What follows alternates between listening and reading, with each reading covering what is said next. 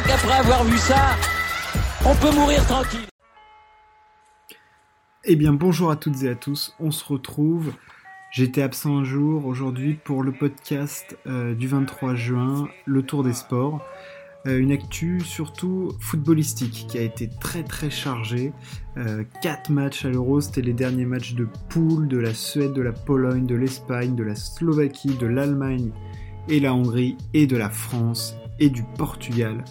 Euh, voilà, il y a aussi eu des résultats en basket. On va voir ce qui s'est passé du côté de la planète tennis. Enfin, plein de choses intéressantes à vous raconter. Et donc, on commence tout de suite avec le foot et l'euro qui euh, continuent de nous poursuivre et de nous suivre et d'animer nos journées. Et la Suède face à la Pologne. Euh, les Suédois en ont sué. Euh, clairement, clairement, clairement.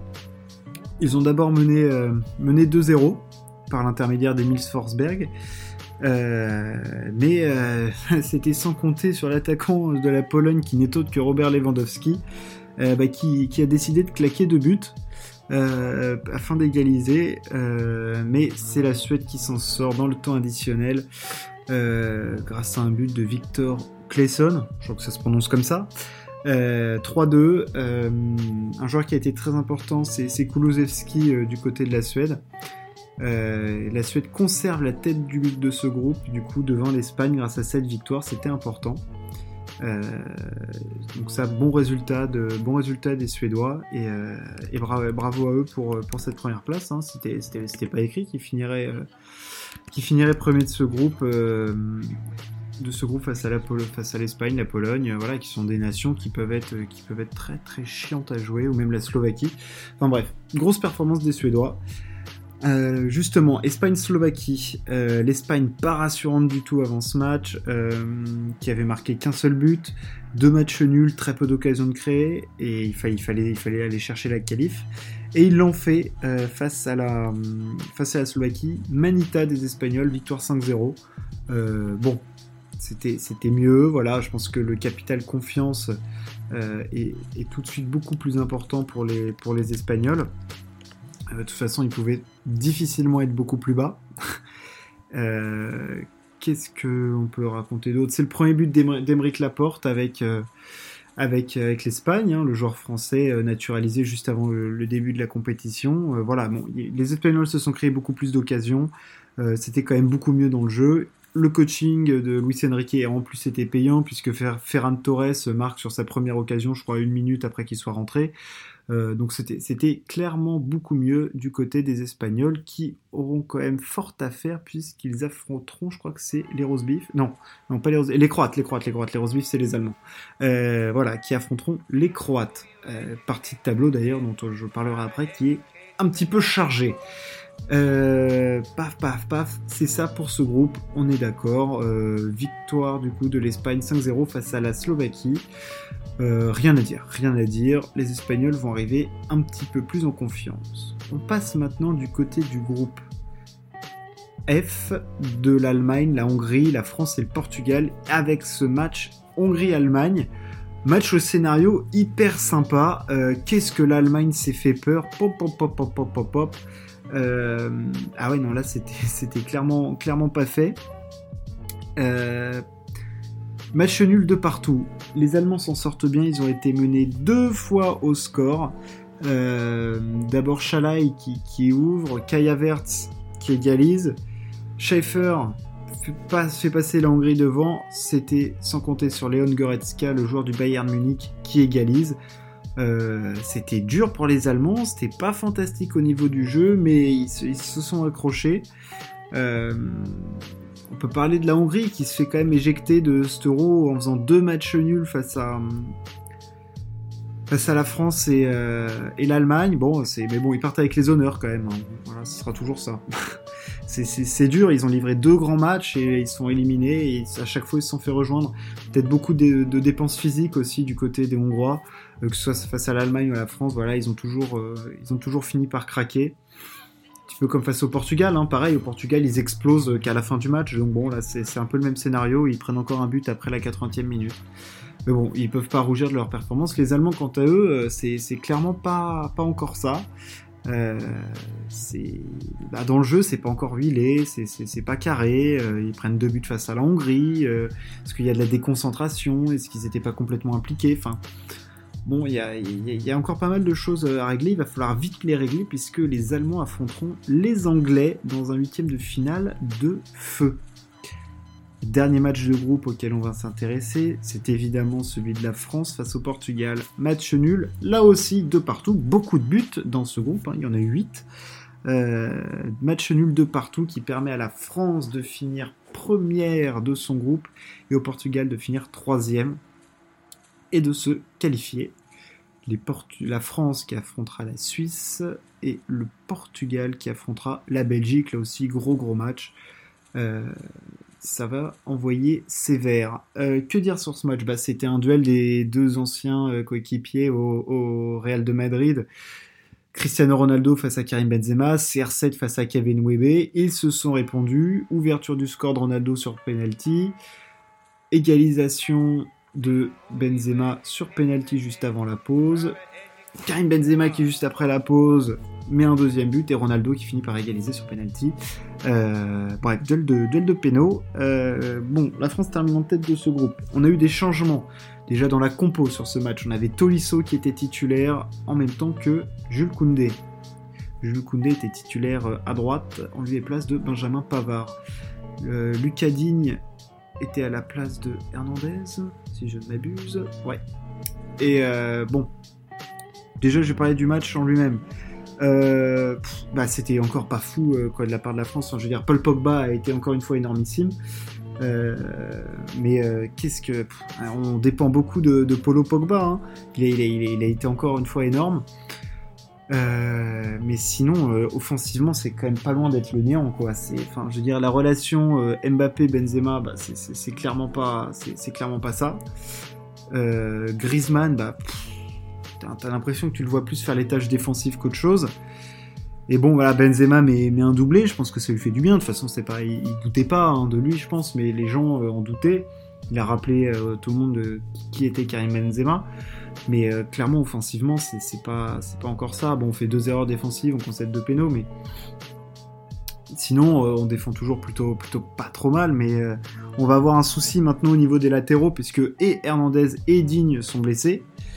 Euh, c'est Rabiot qui a dû euh, occuper le poste de défenseur euh, latéral gauche. Pauvre Adrien. là, ça va être, par contre, en fonction des, blessures, de la gravité, ça va être intéressant de, voir face aux Suisses comment Deschamps va réussir à, concocter une compo équilibrée qui se tient.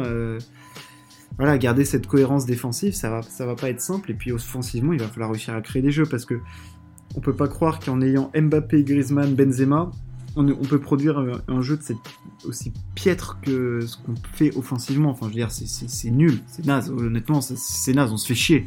Euh, et encore, heureusement qu'il y a eu des buts, mais euh, sinon, c'est franchement la France. Euh, on vibre parce que c'est France, c'est la France et tout ça, machin. Mais sinon, en termes de création purement offensive, c'est quand même fortement poussif. Euh, Ronaldo, petite anecdote, Ronaldo devient le meilleur buteur euh, de l'histoire des sélections. Il égale un Iranien, si je ne m'abuse, Ilan Dey. Bon, la prononciation, D-E-I-E, je crois que c'est un truc comme ça. Bon, Dey. je ne saurais pas trop le, prononcer correctement. Bref, Ronaldo, euh, encore un, un, record pour Ronaldo, monsieur record, monsieur buteur, enfin bref, assez exceptionnel. Du coup, je vais pouvoir vous parler du tableau final de l'euro. Alors, on a clairement deux parties. On a une partie de tableau qui est la partie de la France qui est surchargée, et l'autre partie en bas où c'est un petit peu plus ouvert. Donc, je vais commencer par le haut du tableau. En haut, on a France-Suisse.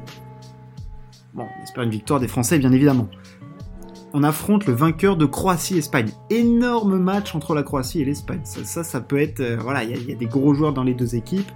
Euh, beaucoup d'attentes du côté des Espagnols et des Croates. Enfin bref, là, ça, va être hyper intéressant. Autre gros match, Belgique-Portugal. Là aussi, ça va envoyer ça avec la les Belges, favoris du tournoi. Euh, le Portugal, outsider, euh, avec quand même Cristiano Ronaldo. Enfin, je veux dire, bon, tu peux pas, pas passer outre. Et ça, c'est pour inventer le vainqueur d'Italie-Autriche. Autant dire qu'on attend fortement l'Italie et qu'on aura forcément des matchs parce que si la France gagne et que c'est ensuite la Croatie ou l'Espagne et si juste en dessous c'est Belgique face à Italie, enfin Oh là là là là là là, le bonheur cette partie de tableau. Pas forcément pour les joueurs, mais pour nous en tant que spectateurs, on va se, on va se régaler. C'est du caviar pour tous, prenez et mangez-en tous. Le bas de tableau, et eh ben là c'est plus ouvert. On va commencer tout tout en bas du tableau. Pays de Danemark. Ça c'est ouvert comme match, hein, on peut pas faire beaucoup plus ouvert. Pays-Bas République Tchèque. Peut-être petit avantage euh, aux Pays-Bas. Le choc de ce tableau, pour moi c'est les deux équipes favorites de cette partie de tableau avec les Pays-Bas, Angleterre-Allemagne. Alors, là, là, il va y avoir de la déception d'un côté. Là, ça va, là, ça va parler dans les, dans les gazettes. Hein. Parce que Allemagne-Angleterre, forcément qu'il y en aura une des deux équipes qui sera éliminée, mais l'éliminer en huitième de finale de cet pour ensuite affronter le vainqueur de Suède-Ukraine. Ah moi là, là, j'aimerais pas être, j'aimerais pas être le sélectionneur ou, euh, enfin de toute façon le sélectionneur d'Allemagne, Joachim Le, sera remplacé par euh, par Hans Flick.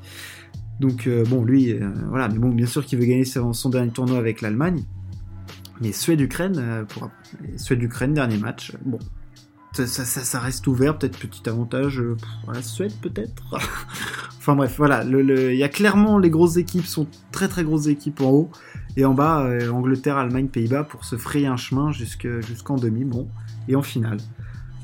Ça commence, je crois que ça commence samedi cette affaire. Hein les premiers matchs, c'est du samedi au mardi. Voilà, deux matchs par jour. Euh, ça, va être, ça va être le feu. On commence avec Pays, de Pays Galles, Danemark et Italie, Autriche. Euh, et ensuite, il y aura un match en fait de chaque partie de tableau et, on va se régaler. J'ai dit une bêtise, il n'y aura pas un match de chaque partie de tableau? Si, en fait, non, ils mélangent un peu tout. Bon, bref, ils font leur sauce. Euh, ils font comme ils veulent. Le point sur l'euro, c'est fait. Petite alerte que j'ai reçue en même temps là que ce podcast c'est la fin du but à l'extérieur. L'UEFA, donc sur euh, sa compétition en Ligue des Champions et Ligue Europa, mais fin de euh, la règle du but à l'extérieur. Euh, elle, est était mise en place pour la première fois pour la saison 1965-1966. fin de cette règle, cette règle qui voulait que l'équipe qui marque le plus de buts à l'extérieur, si jamais il y avait égalité, eh ben, était qualifiée. Là, ça n'existe plus.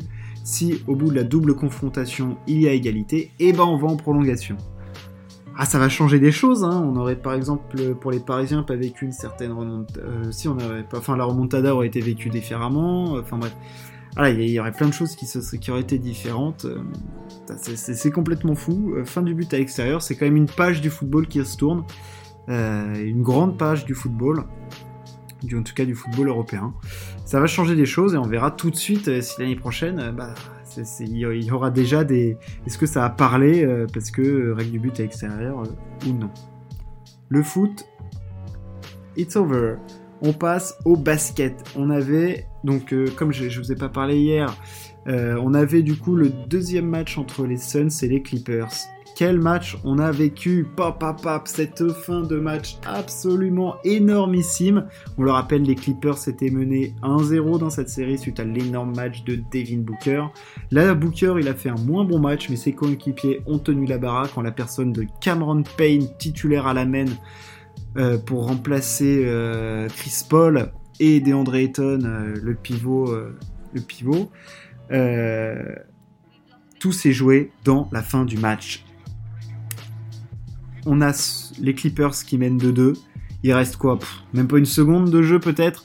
Et passe de Jay Crowder pour DeAndre Ayton. Bam Dunk, buzzer, fin du, match. Qu'est-ce que c'est que ça? Buzzer beater sur une petite, je sais pas, c'est pas un dunk ou une claquette. Là, on voit Ivica Zubac qui arrive pas à le défendre. Euh, il met un dunk, euh, enfin, c'est pour, la gagne. Et puis il y croit pas tout de suite. Il regarde le chrono et se dit est-ce que j'ai gagné, est-ce que je célèbre? Et puis après, il y a tous ses coéquipiers qui viennent célébrer avec lui. Bref, c'était complètement dingue comme image. Buzzer beater de DeAndre Ayton pour la victoire des Suns qui mènent donc 2 à 0 dans ces finales de conf. Mais ces Suns sont absolument exceptionnels. Quelle équipe C'est une équipe. Le leader est pas là, le meneur titulaire, enfin, fait Devin Booker fait un moins bon match.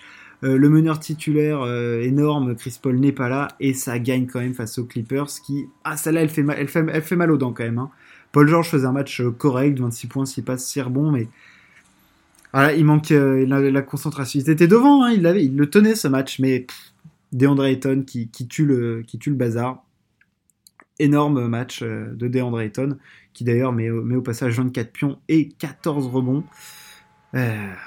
Que dire, que dire, bravo, bravo. Et puis que dire de Cameron Payne qui met quand même 29 pions, euh, accompagné de 9 passes décisives, énorme contribution, tout de même que Dario Saric qui met 11 points en 13 minutes, enfin bref. Une équipe, euh, les Phoenix Suns sont une équipe et jouent en équipe, ils sont heureux d'être là ensemble, enfin, c'est fou. Finale de conférence Est, on avait cette nuit le premier match entre les Bucks de Milwaukee et les Atlanta Hawks. Et là, et là, bah alors là, là, là, on continue encore dans l'exceptionnel comme la NBA nous c'est le fait, c'est nous le, faire. Euh, c'est énorme ce match quoi. Enfin, je veux dire, qu'est-ce que c'est que ce match encore? Qu'est-ce que c'est que cette performance de Trey Young? Il a gagné le match à lui, tout seul. Victoire des Hawks à l'extérieur, euh, 116 à 113. Qu'est-ce qu'ils ont fait encore? Qu'est-ce qu'ils ont fait les Hawks? Mais qui sont ces Hawks? Trey Young met 48 points en 41 minutes.